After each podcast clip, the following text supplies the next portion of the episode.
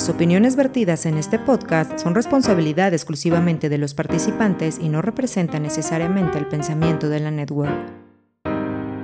Este episodio contiene lenguaje explícito que puede resultar ofensivo para algunas personas. Recomendamos discreción para menores de edad. Aliméntate sanamente.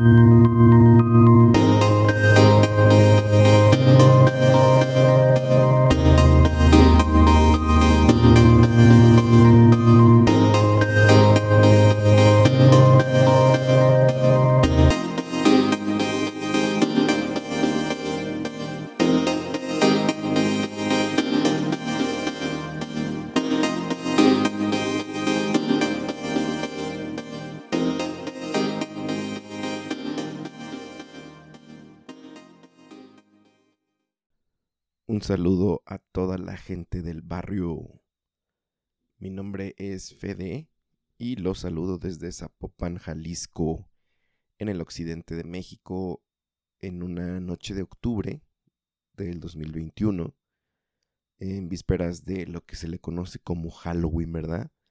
Oh, y también en México, pues se acerca Día de Muertos.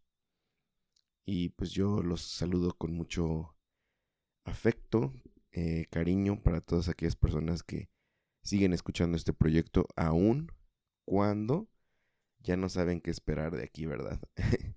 Pero eh, yo estoy muy contento de seguir con esta terapia que me permito dar en las noches cuando me desocupo de, de los quehaceres pues que me tocan, ¿verdad? Y eh, decirles que mi voz está pues atrofiada porque se fue al estadio a gritar y a ver a mi Cruz Azul meter un gol a las Chivas. Y desde ese entonces no me repongo.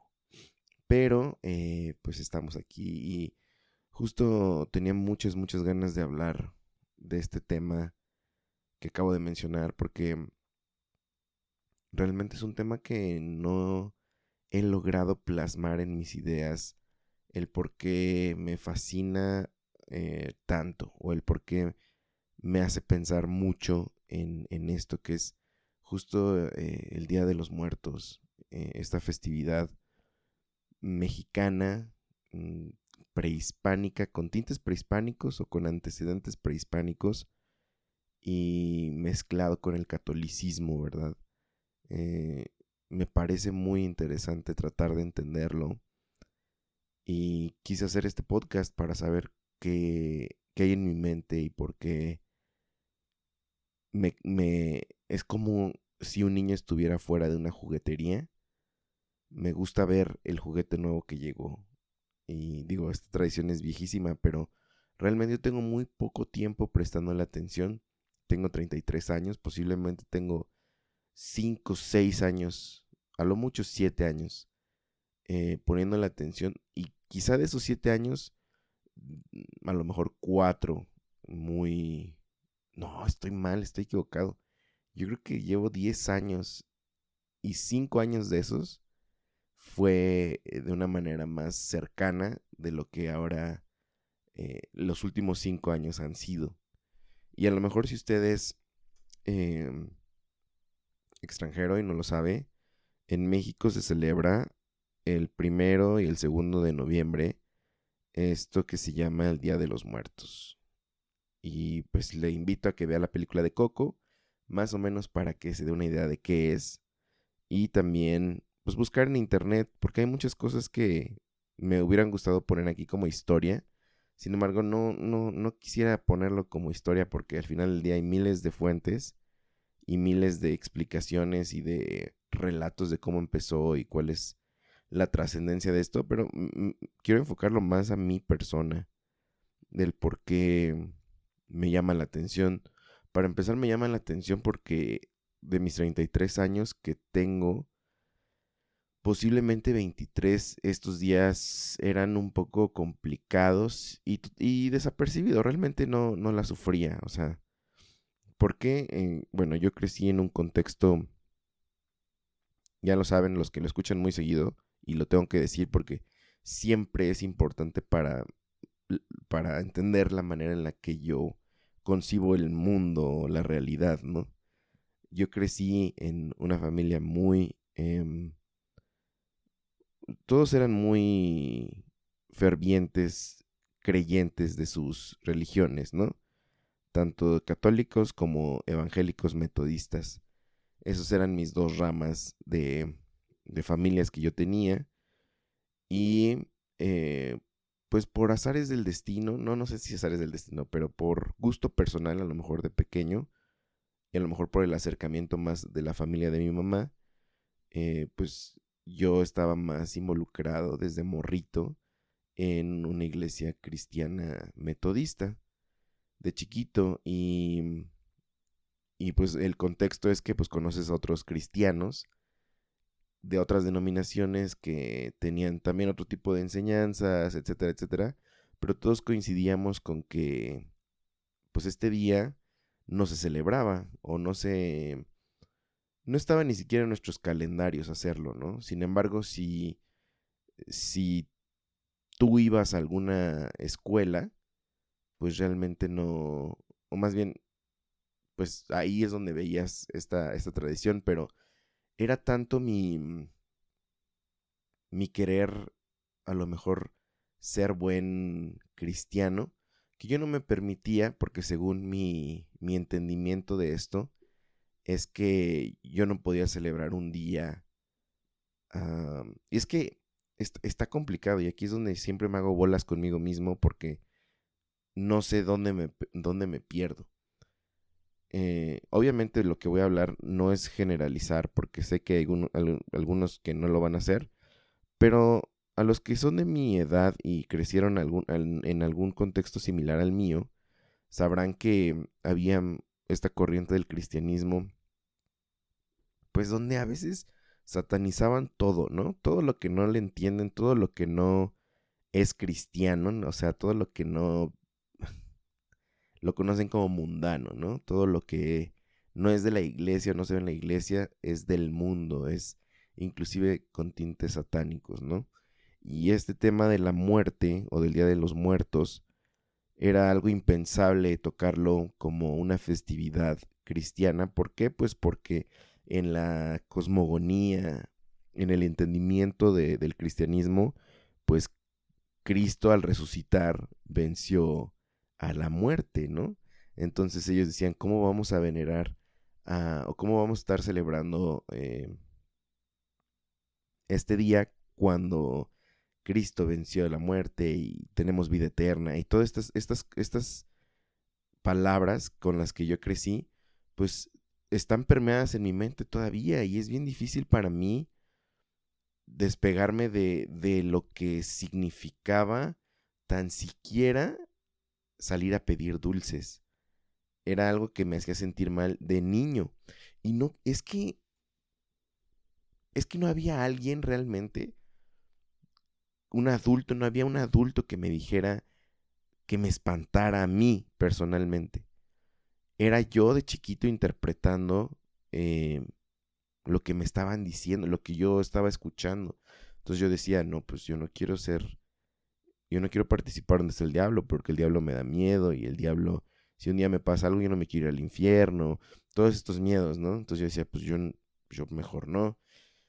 Y obviamente me acuerdo de una, una vez en un, creo que era cuarto de primaria, un trabajo para Día de Muertos fue pintar como una, una calavera de cerámica.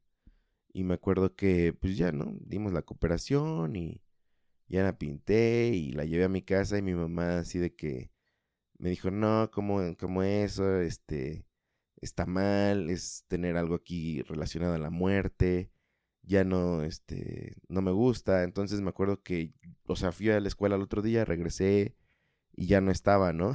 Y me acuerdo que una maestra de español eh, me decía que, preguntó, oigan, ¿y cómo les fue con su eh, trabajo de Día de Muertos? ¿Les gustó a sus mamás? Y yo le dije, no. Y ya me dijo, ¿pero por qué? Y ya le dije lo que decía mi mamá y como que se quedó así de chale. O sea, ahora le entiendo, pero pues también debería haberse puesto en los zapatos de mamá, ¿no? Era una creencia que teníamos. Eh, bueno, mi mamá hasta la fecha tiene esta, este repele hacia la imagen de calaveras, ¿no? Y, ni siquiera como la muerte, como la dibujan hoy los creyentes de la muerte, como con una guadaña. No, el simple hecho de tener una calavera, inclusive si es con fines médicos, a mi mamá no le gusta, ¿no? De hecho, yo tengo un, otro podcast donde conté que el otro podcast se llama Caminando con Fede, por si gustan escucharlo. Eh, está más aburrido que este, por cierto. por si... Nada más. FYI. Eh, yo les decía, contaba en ese episodio que tengo un trauma con las playeras con calaveras. Y ahorita les voy a decir, quiero repetir esa historia ahora aquí en nosotros el barrio porque me acuerdo que en una pastorela, estas obras navideñas, en diciembre pues estábamos ensayando y a mí me tocaba representar, no sé qué, no sé ni de qué iba la pastorela, pero tenía que llevar una playera de calavera porque yo era como, no sé, iba a salir de alguien malo en la pastorela y, y tenía que salir así como rockero, según yo, ¿no? El rockero era algo malo. Entonces me acuerdo que mm, le dije a mamá que, oye mamá, pues tengo que llevar como que una playera de calavera, porque así decía, ¿no? Como en nuestro libreto que nos daban para la pastorela. Y me acuerdo que me compró, o sea, fuimos a comprarme una playera original, no sé ahorita de qué, qué marca, pero estaba chida, o sea, era una playera chida de calavera, pues para representar mi personaje, ¿no? Y obviamente pues eh, mi mamá no estaba de acuerdo, como ya les dije, así que no, está bien horrible, ¿por qué? Y me acuerdo que yo decía, no, pues está chido, y pues, estaba en la secundaria, entonces empezaba con esta rebeldía pues adolescente y me acuerdo que tener una playera así me hacía sentirme malo, ¿no? Cuando yo siempre fui el niño bueno, realmente, o sea, en mi contexto yo siempre era el más tranquilo, el más, el primo callado, el obediente, el como que cuando iba a la iglesia sí, sí me portaba bien y no me salía cuando me decían, hey, vamos a jugar. Yo decía, no, porque yo vine a escuchar el mensaje. Ese niño era yo, neta, y lo hacía, o sea, honesto, lo hacía lo hacía consciente, o sea, no, no me lo decían. A lo mejor sí me regañaban las primeras veces, pero después yo decía, no, pues sí, es que yo quiero pedir por mis papás, etcétera, ¿no? Entonces yo era ese niño, entonces esa playera como que me hacía sentirme rebelde, no sé cómo decirlo. Y, también resulta que un día ya jamás le encontré esa playera. Supongo que mi mamá la tiró a la basura, no, no lo quiere aceptar, o a lo mejor ya lo aceptó. Y desde ese entonces, em, pues sí, esa, esa, idea a mí se me quedó, ese conflicto se me quedó porque, em, pues al, crecer, no nada más eh, ya decidí seguir una fe, sino adentrarme a, una vida, ya hasta podría decirlo como devota, ¿no? En, en la iglesia, servir,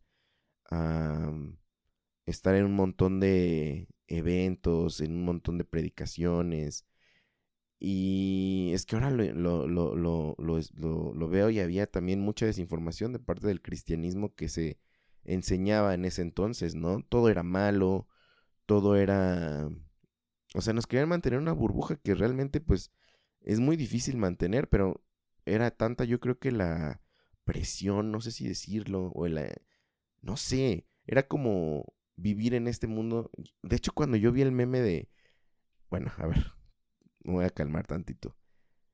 O sea, había enseñanzas dentro de nosotros los jóvenes y ni siquiera eran enseñanzas reales, era como que alguien dijo que, por ejemplo, así de que, ¿sabías que Pikachu significa mil veces más poderoso que Jesús? Y así decían para este Goku y para todo eso, ¿no? O sea, como que eh, y eso era algo que yo escuché realmente y un día lo vi en un meme y me dio muchísima risa porque yo pensé que era algo que me habían enseñado a mí nada más, ¿no? pero al parecer fue una enseñanza masificada en, las iglesias cristianas y sobre todo en iglesias cristianas que no tenían acceso a, información como la que ahora, ahora tenemos, ¿no? Antes era literal, no sabías de dónde se había sacado la enseñanza o el mensaje del pastor que te predicaba en ese momento. Entonces, tenemos muchas em, ideas revueltas y muchas creencias sin fundamento desde pequeños. Yo lo identifico así. Y tal es el punto en el que, pues yo, o sea, yo decía, no, pues yo no quiero relacionarme con nada que tenga que ver con la muerte, por lo mismo que les mencioné hace poco. Era tanto que... Es que era tanto mi conflicto porque, como yo les digo, del otro lado de, de la familia, en la familia de mi papá, que son católicos, ellos también pues eran muy religiosos, pero con el catolicismo eh, como el catolicismo típico, tradicional mexicano, que en esas fechas eh, mi, abuelita ponía ofrenda, la ofrenda de, de, Día de Muertos, donde ponía pan, ponía frutas, ponía agua, había cañas, había mandarinas, naranjas, plátanos. Era una ofrenda gigante. Y en la casa de mi abuelita sí daban dulces cuando se salía a pedir dulces. En Día de Muertos. Entonces, eh, y, cuando llegaba yo a la casa ahí, porque mis papás me llevaban, pues también para saludar a la familia, era una, era una, una fiesta al final del día.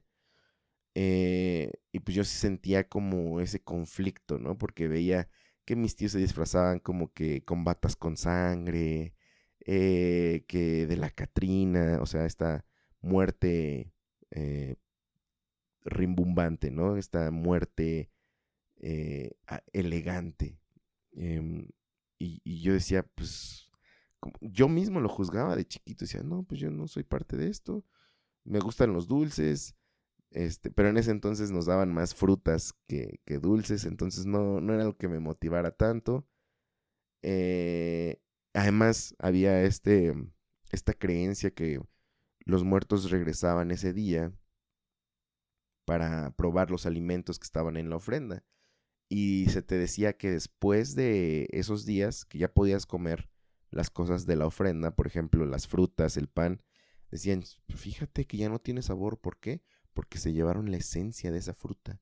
Y yo decía, guácala, ¿cómo este, me voy a comer algo que ya chupó un muerto o que ya comió un muerto, ¿no? Entonces como que me daba un poco de asco. Entonces todas esas cosas como que me hacían alejarme de esta festividad. Además de que, amigos, no sé ustedes, pero eh, si saben, los que no son de México, pero México está partido literal en su geografía, ¿no? Como lo como bien lo, marcaba Mesoamérica y, y, Aridoamérica, ¿no?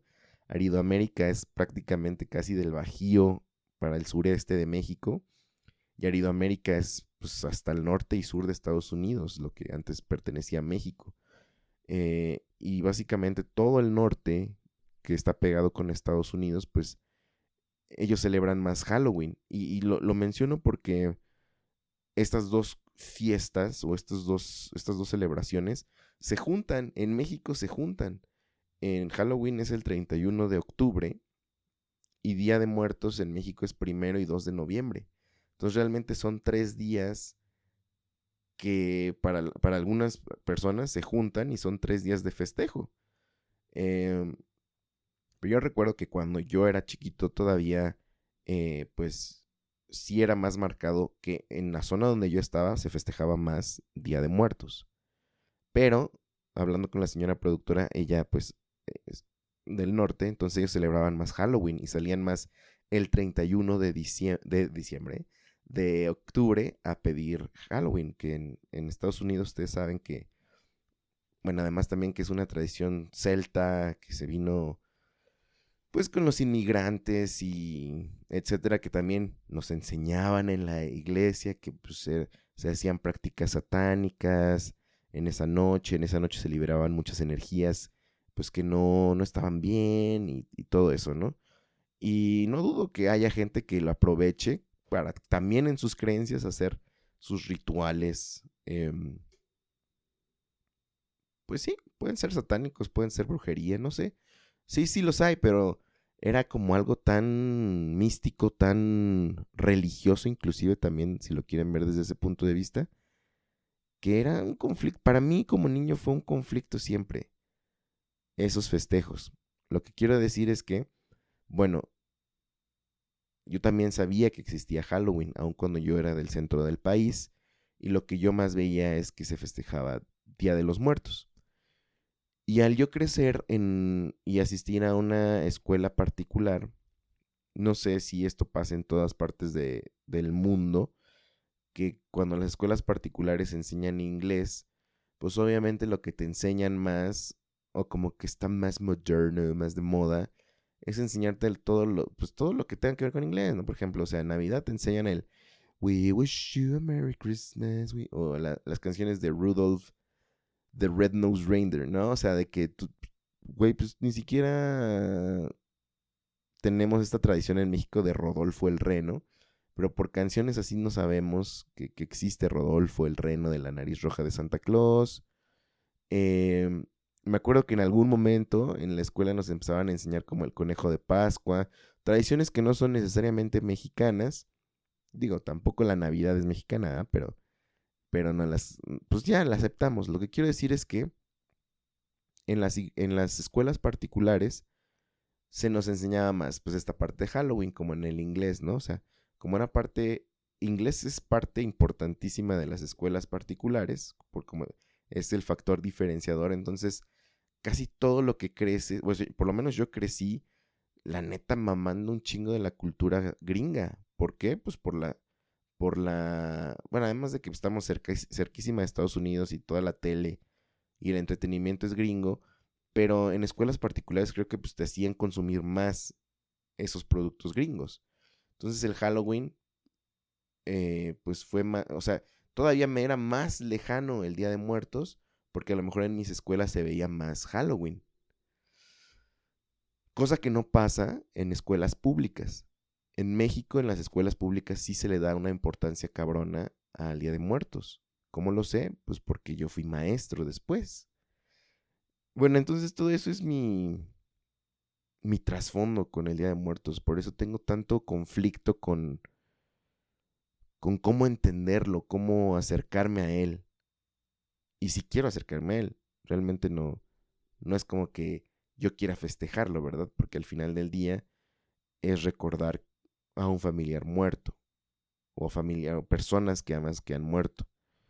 Y pues no es algo que yo quisiera ya pasar, ¿verdad? Entonces, em, ¿cuál fue mi punto de quiebre o cuál fue mi manera de entenderlo?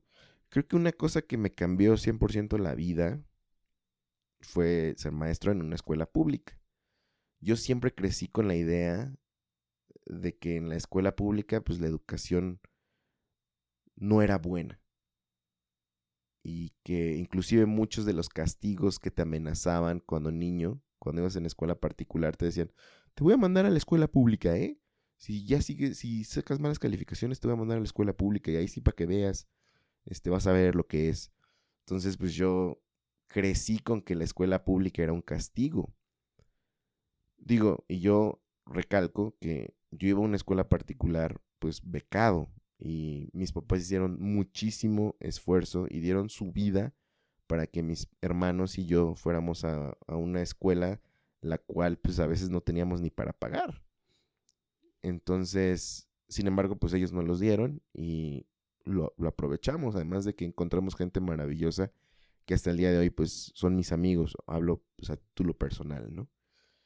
Eh, sin embargo, pues yo me vuelvo maestro eh, en escuela pública, en una preparatoria, esto es para chavos de 15 a 18 años o más, y encuentro, y bueno, yo era del área de, de, de comunicación, digámoslo así, entonces yo daba inglés, pero también daba literatura, y en muchos de los, había un programa que era Rescatando Nuestra Cultura, que era justamente darle más énfasis a la celebración de Día de Muertos, que a Halloween, ¿no? Que realmente yo no recuerdo que jamás hayamos mencionado Halloween durante esos siete años que estuve como maestro. o seis como maestro. Jamás. Y ese día en la escuela eh, preparatoria, pues se armaban un montón de cosas, pero no, no, chingoncísimas. Obras de teatro, concursos de ofrendas, concursos de dibujo, concursos de maquillaje, de cómo iban vestidos.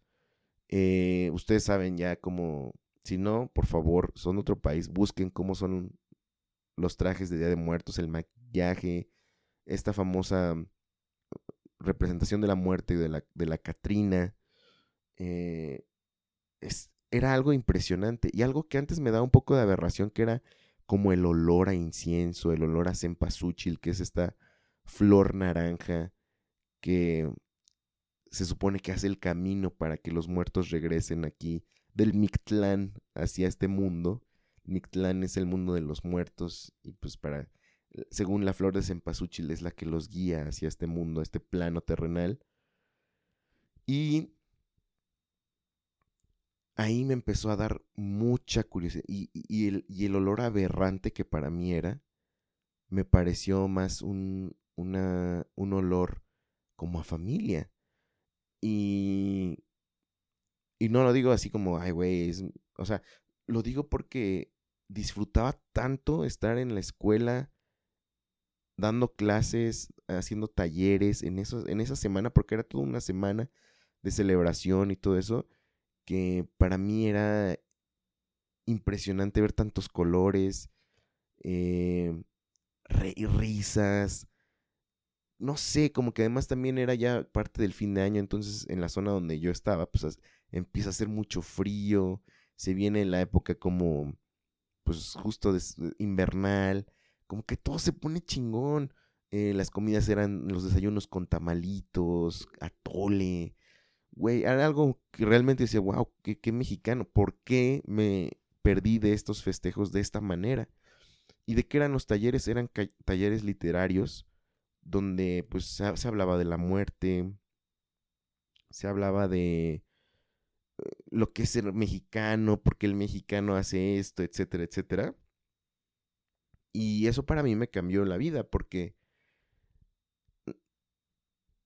porque creo que empecé a querer ser más mexicano sin saber que no lo quería ser desde que fui maestro. O sea, esta identidad mexicana de querer empezar a consumir música en español, porque yo no consumía música en español. Puede sonar muy mamón, pero neta yo no, yo no consumía música en español. Eh, no sé, para mí eh, era más preciado no sé, todo lo, extranjero, realmente lo mexicano siempre como que lo vi muy lejano por este tipo de educación que recibí. Y además en, el evangelismo eh, metodista es de tradición este, inglesa con influencia gringa. Entonces, pues, o sea, estaba yo permeado totalmente de del lado anglosajón, aun cuando yo vivía en un pueblo rural entre Cocotitlán y Chalco, Estado de México.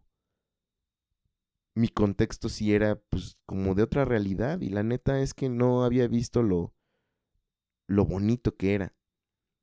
Entonces a partir de ser maestro como que me interesó más la literatura latinoamericana, que me mama, ahora es, me, encanta. Eh, los autores mexicanos, eh, me gusta escuchar esta la trova, em, no sé, neta, todo este tema, inclusive la salsa, los ritmos que para mí estaban totalmente alejados, me empezaron a interesar porque empecé a darle un eh, gusto, le empecé a agarrar un gusto a nuestro idioma, a nuestra cultura, a sentir que nuestra cultura neta era otro nivel, ¿no? O sea, tenemos mucho de qué estar orgullosos porque somos una capital cultural a nivel mundial. Entonces no tenemos nada que, envidiarle a otras culturas cuando nosotros tenemos mucho que ofrecer, mucho que dar, mucho que compartir. Entonces yo empecé a acercarme a estas tradiciones y a entenderlo, que realmente no era un adorar a la muerte, sino era más bien recordar la vida. Y no nada más recordar la vida porque sí, sino agradecer la vida de los que ya se fueron y que amaste, recordarlos. Recuerdo muchos alumnos que tenían padres que habían fallecido y eran días bien importantes para ellos, porque además esta creencia de que regresan, güey, imagínate que, que tienes la oportunidad de sentir o de ver o de visitar, de que la persona que ya se te fue para toda la eternidad regresa una vez al año a tu casa. Digo, para los cristianos, cristianos, ay, no, no, los muertos no regresan. Pero en esta nostalgia, imagínate lo que es para otras personas. Este día. Lo que darías por volver a ver a esa persona que ya no está. Lo que darías por volver a, a sentir su presencia. Está, cañón, está cañón. Entonces entendí que era más bien una, una remembranza de la vida de los seres queridos. Y si le cambias esa visión, pues se te hace muy tierno. Y siempre que, desde ese entonces, cada que se acerca Día de Muertos, trato de leer El laberinto de la soledad de Octavio Paz, este autor mexicano ganador, del premio Nobel. Eh, en El laberinto de la soledad, que es una descripción del mexicano y de todo, pues toda su cultura, hay un episodio, un episodio, un capítulo. Déjenme agarrar aquí esta cosa que tengo para leer. Vamos a ver. Es que tiene un episodio en el, en el libro, El laberinto de la soledad. Tiene un episodio que es el episodio 3, que es... ¿Cómo se llama? Todos los santos, Día de Muertos. Vamos a confirmar. Siempre trato de leerlo porque es maravilloso cómo lo... Todos santos, coma, Día de Muertos. Es maravilloso cómo Octavio Paz puede describir a la perfección eh, la actitud de los mexicanos en diferentes aspectos. Tengo entendido que, y esto creo que ya lo había comentado, si no es que muchas veces, a lo mejor una, este, en nosotros del barrio, que Octavio Paz se supone que escribió este libro estando fuera de México y, y que recibió muchas críticas en ese entonces porque decían, güey, pues qué, porque se le tomó como una crítica, ¿no? Al final del día el mexicano. Y le decían, pues tú ni vives acá, ¿por qué, ¿por qué escribes del mexicano si ya ni vives acá? Porque creo que tuvo que ver fue una figura política, no sé si fue embajador en Francia eh, durante cierto periodo, Octavio Paz, pero justamente decían que, o eh, creo que Octavio Paz decía que al estar afuera y estar pensando todo el tiempo en México, hacía que se podía, podía ver más, podía contemplar el comportamiento mexicano mejor, porque cuando estás inmerso en él, a lo mejor eres consciente, pero nunca te pones a analizarlo. Y verlo de fuera es importante para poder entenderlo desde otra manera, ¿no? Y, ayer que estaba leyendo otra vez este texto, me parece neta brutal eh, cómo narra, cómo es unos rayos X muy cañones de, de que el mexicano le gusta la fiesta, ¿no? Porque este, este episodio habla de las fiestas y de cómo el mexicano le gusta excederse en las fiestas, derrochar dinero en las fiestas, aun cuando no tenga. Y cómo la muerte se vuelve una, una fiesta de repente. ¿Cuántos no hemos estado en funerales aquí en México, por lo menos? Es que el funeral es otra, otro pretexto para que la familia que no se ha visto en años se vuelva a ver, ¿no? Y más si el, integrante de la familia que murió es un patriarca o una matriarca, pues junta muchísima gente, ¿no? Muchos primos lejanos vienen y hay veces que pues es un momento doloroso, pero a mí, a mí me ha sorprendido cómo en los funerales escuchas, bueno, primero se hacen bolitas, ¿no? Como de plática y escuchas cómo se están cagando de risa por allá, cómo hay niños corriendo, se prepara un chingo de comida. Es impresionante, neta, estar en un funeral en México, porque parece neta que es una fiesta. Eh, digo, para algunos, algunos van a decir, no, ¿cómo crees? No? Pero pues ustedes me entenderán lo que quiero decir. Y bueno, ayer, eh, leyéndolo, subrayé unas cosas que dije, quiero plasmarlas aquí eh, para leerlas. Así que me voy a permitir leer unas frases que me gustaron de ese episodio. Siempre, siempre las subrayo y siempre me gustan. Eh, ojalá lo puedan leer. Neta, es, está delicioso el texto, está delicioso. Más si les gusta este tema de lo mexicano y quieren entenderlo. Nos describe muy bien el señor, nos describe muy bien. Y acuérdense que describen al mexicano como católico, porque es en su mayoría los mexicanos son católicos. Y yo sé que mucha gente que es evangélica me va a decir, no, es que yo no soy así, yo no celebro la Virgen de Guadalupe. Bueno, no hablan de ti, amigo, amiga, amigue. Hablan del mexicano en general. Pero si lo ves así, también los evangélicos también son súper religiosos, ¿eh? Súper, súper religiosos.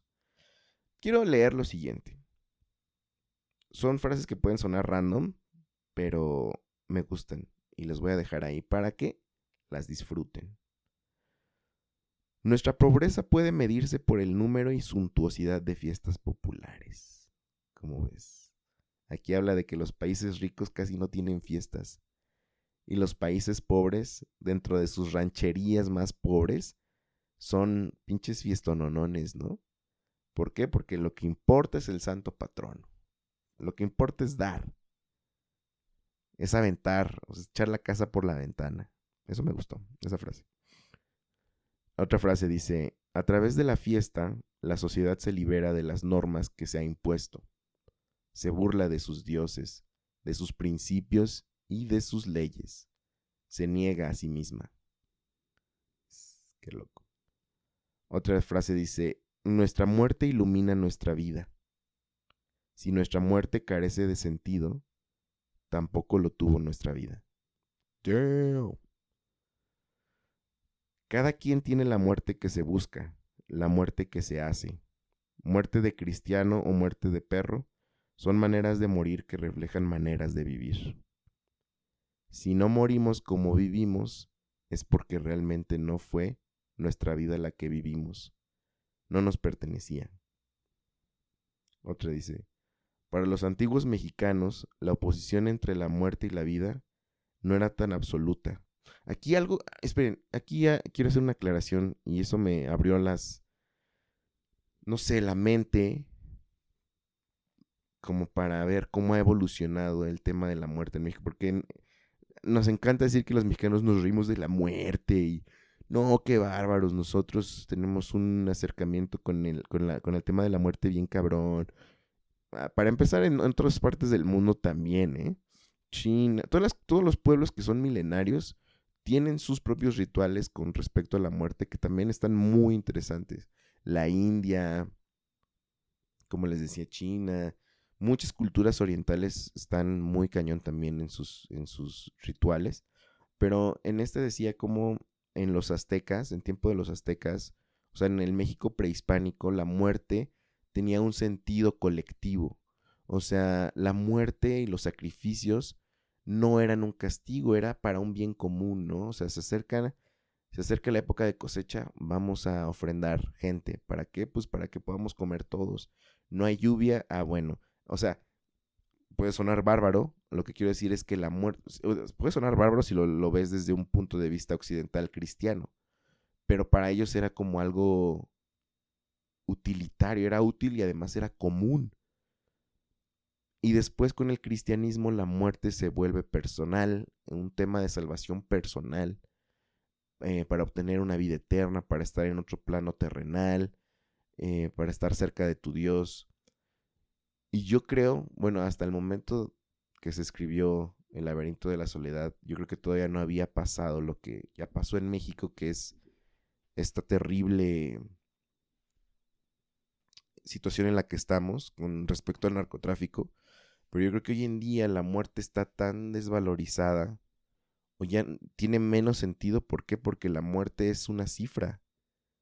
Hoy en día, o sea, la muerte nos las dan por cifras en las mañanas, en los noticiarios, en los periódicos, de una manera que ya nos insensibilizó, ¿no? Y si no le tocó a alguien cercano a nosotros, pues ni nos importa. Y ya no es algo personal, ni siquiera ya es algo religioso, es una cifra y es algo que, que duele, ¿no? O sea, ahora también los días de muertos ya no está tan... Ya no necesariamente tiene que ser una fiesta de borrachera, también se ha vuelto un tema de reflexión, porque mucha gente tiene muchos familiares hoy en día desaparecidos, muertos, secuestrados, muchos feminicidios, y este día se torna pues también un día de, exigir dónde están, dónde está la justicia, ¿no? Bueno, continúo. La muerte moderna no posee ninguna significación que la trascienda o refiera a otros valores. Ah, justo como les decía.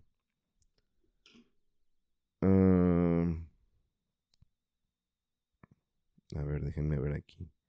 La indiferencia del mexicano ante la muerte se nutre de su La indiferencia del mexicano ante la muerte se nutre de su indiferencia ante la vida el mexicano no solamente se postula la intrascendencia del morir, sino la del vivir. Nuestras canciones, refranes, fiestas y reflexiones populares manifiestan de una manera inequívoca que la muerte no nos asusta, porque la vida nos ha curado de espantos. Morir es natural y hasta deseable. Cuanto más pronto, mejor. Nuestra indiferencia ante la muerte es la otra cara de nuestra indiferencia ante la vida. Matamos porque la vida, la nuestra y la ajena, carece de valor. Y es natural que así ocurra. Vida y muerte son inseparables, y cada vez que la muerte pierde significación, la segunda se vuelve intrascendente. La muerte mexicana es el espejo de la vida de los mexicanos. Ante ambas, el mexicano se cierra, las ignora. No, es que Octavio Paz en todo este ensayo, básicamente, pura barra, ¿eh? Tiró pura verdad, pura cosa super perra, la neta. Y pues otra de las cosas que, que me llama y que me gusta mucho de este tiempo y de ser maestro y de explorar la creatividad es el tema de las calaveritas literarias. No sé si ustedes sepan pero pues las calaveras literarias son un ejercicio, pues justamente eso, ¿no? Literario, de cómo burlamos este tema de la muerte. Según yo, según yo, en la calaverita literaria, la muerte acecha, ¿no? Pero nunca triunfa. Según, según yo. O, triunfa, pero cuando, e, cuando se trata de que va por un presidente que no, que no lo quiere nadie, ¿no? O sea, cuando hablamos de calaveritas literarias, cuando la muerte triunfa, es cuando al personaje al que persigue nos cae mal. Pero cuando habla de que, no sé, a nuestra mamá o a nosotros o a nuestra maestra, no necesariamente es de que la muerte se lleva a esas personas, sino que la muerte como que falló o le dio chance o se burla la muerte se burla de nosotros y nosotros nos burlamos de la muerte en las calaveritas literarias. Yo recuerdo que me gustaba mucho hacerla, hacerlas y escribí una. Si me permiten, escribí una para nosotros el bar. Ayer. La verdad, no sé cómo me quedó. A ver, vamos a ver. El día de muertos se acercaba. La huesuda de su tumba despertaba. Dos años brutales la mantuvieron ocupada, pero otro año de trabajo la tenía motivada. Tenía una preocupación este año, pues su vacuna de COVID no se había aplicado. Y aunque el bicho fue su aliado, traía su cubrebocas a todos lados. Como no sabía por dónde empezar, Alfede con sus podcasts fue a buscar. De todos los productores era su favorito, puros podcasts muertos produce el pobrecito. Al encontrarlo le reclamó, pues la parrillada 100 nunca publicó. De nosotros el barrio vociferó. Pinche podcast feo, le dijo. Si no vas a ser chido, por lo menos sé constante. De los otros podcasts ni habló, puro farsante. Otro año te doy, a ver si ya eres constante. La flaca siguió su camino por Guadalajara, para el otro año regresar con más acciones y menos palabras. Pum, barras. Así es, gente del barrio. En conclusión, ¿cuál sería mi conclusión? Después de la película Coco de Disney Pixar, donde pues se hizo como masivo el tema de la celebración del Día de los Muertos o Día de Muertos en México, pues como que mucha gente dijo, güey, claro, yo quiero ponerles eh, una imagen para nunca olvidarme de mis seres queridos y todo eso, lo cual estuvo chido y creo que se masificó, se masificó esto a tal punto que ya no es una ya no es una festividad ni siquiera religiosa, católica. Eh, desde mi punto de vista ya es más una celebración personal, ah, familiar, espiritual. Todo eso con diagonal, ¿eh? Según yo. Porque he visto que gente atea eh, ha adoptado el hecho de, poner una ofrenda. Ah, gente que no es católica también lo ha hecho. Entonces ya se volvió un tema más popular, más cercano. no está mal, al final qué chido, qué chido que quieras recordar a la gente que ya no está y que le puedas poner algo que le gustaba y no tanto para ellos, sino más bien para ti, para recordar que ahí están en tu mente, en tu corazón, en tu vida, en tus acciones. O como les decía, para recordarte que faltan, que hace falta justicia, que no puedes descansar hasta que pues hasta que pase algo que que te haga descansar a ti en paz. Entonces está chido. Gente del barrio, me gustaría escuchar cómo ustedes festejan este día. Yo la verdad no lo festejo, o sea, no tengo nada en mi casa, pero me gusta más observarlo. Mi manera de festejar hoy en día es observar. Me gusta ir a las exposiciones, me gusta ver los colores. Ah, hoy vi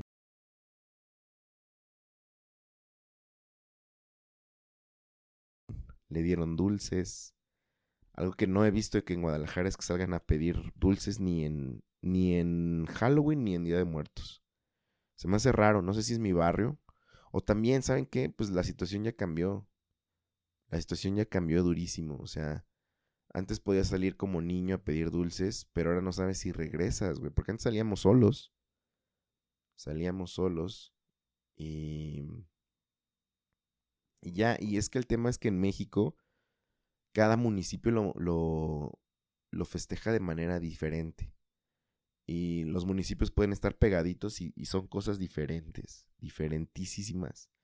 Ya había hablado que en un pueblo donde yo crecí, que se llama Cocotitlán también, tienen este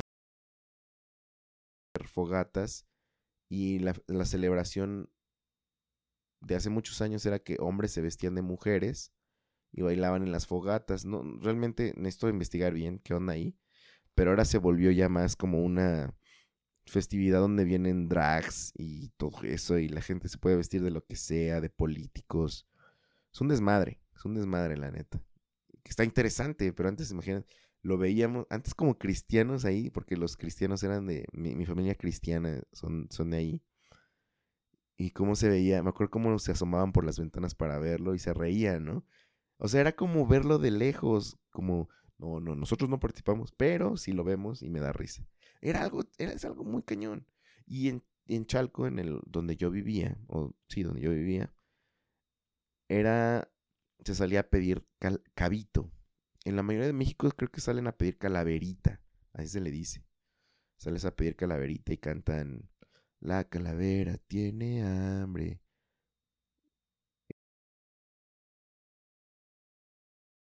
Es como el trick or treat ah, de los gringos.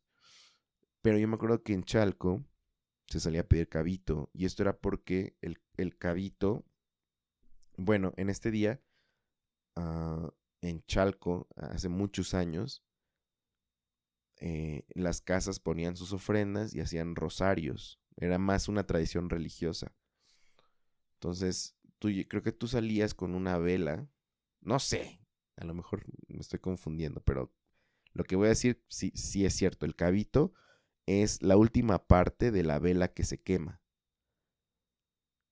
Y creo que se quema porque, eh, pues obviamente cuando prendías ahí el altar, las velas y todo eso, pues iba consumiendo. Entonces tú cuando llegabas a las casas te decían, pues sí, este, y pedías cabito.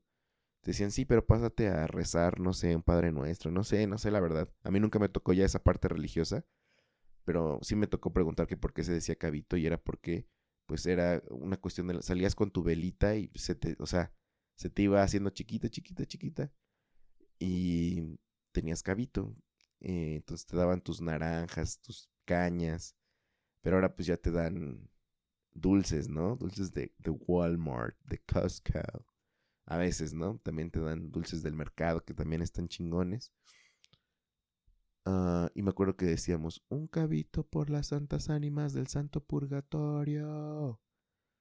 Y ya salía la señora o el señor y nos daba. me acuerdo que una vez salí con mis amigos de la secundaria, íbamos como en segunda de secundaria.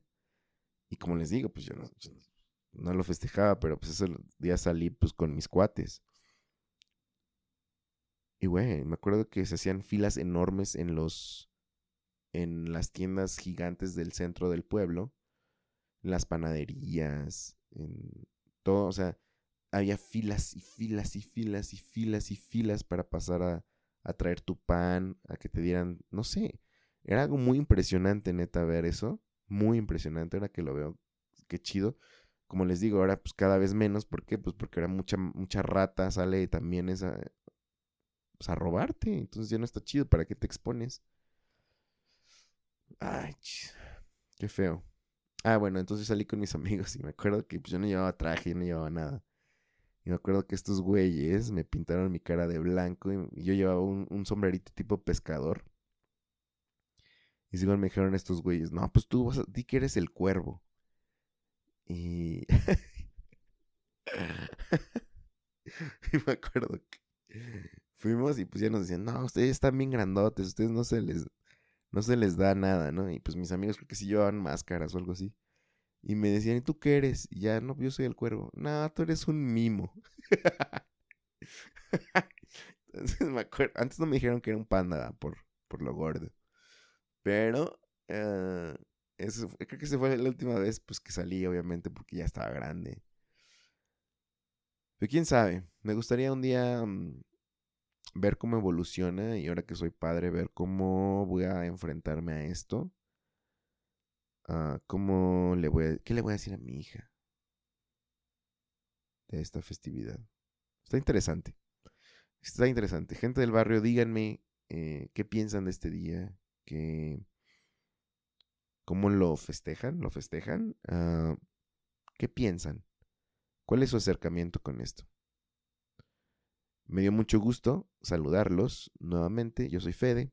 Si quieren escribirnos, estamos en arroba nosotros el barrio en Instagram, arroba WE el barrio, Wii el barrio en Twitter, que ya casi no lo uso, y en Facebook, nosotros el barrio.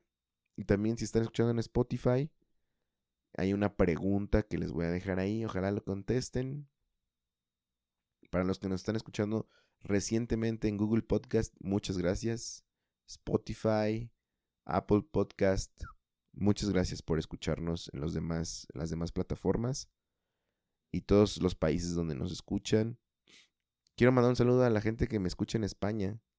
Siempre veo que están en España y nunca mando saludos. No sé quiénes son. Ojalá un día me, saluden, me digan quiénes son. Eh, gracias porque siempre los veo que son, están ahí constantes. Saludos a los del Gabacho, saludos a Ciudad de México, saludos a Guadalajara, saludos a Chalco, saludos a Cocotitlán, saludos a Francia, Japón. Gracias, gracias por escucharme. Nos vemos y nos escuchamos a la próxima. Bye. Muchas gracias por escuchar y descargar este podcast. Mil gracias más si lo has compartido y te has suscrito a todas nuestras redes. Nosotros el barrio te lo agradecemos y te respaldamos. Hasta la próxima.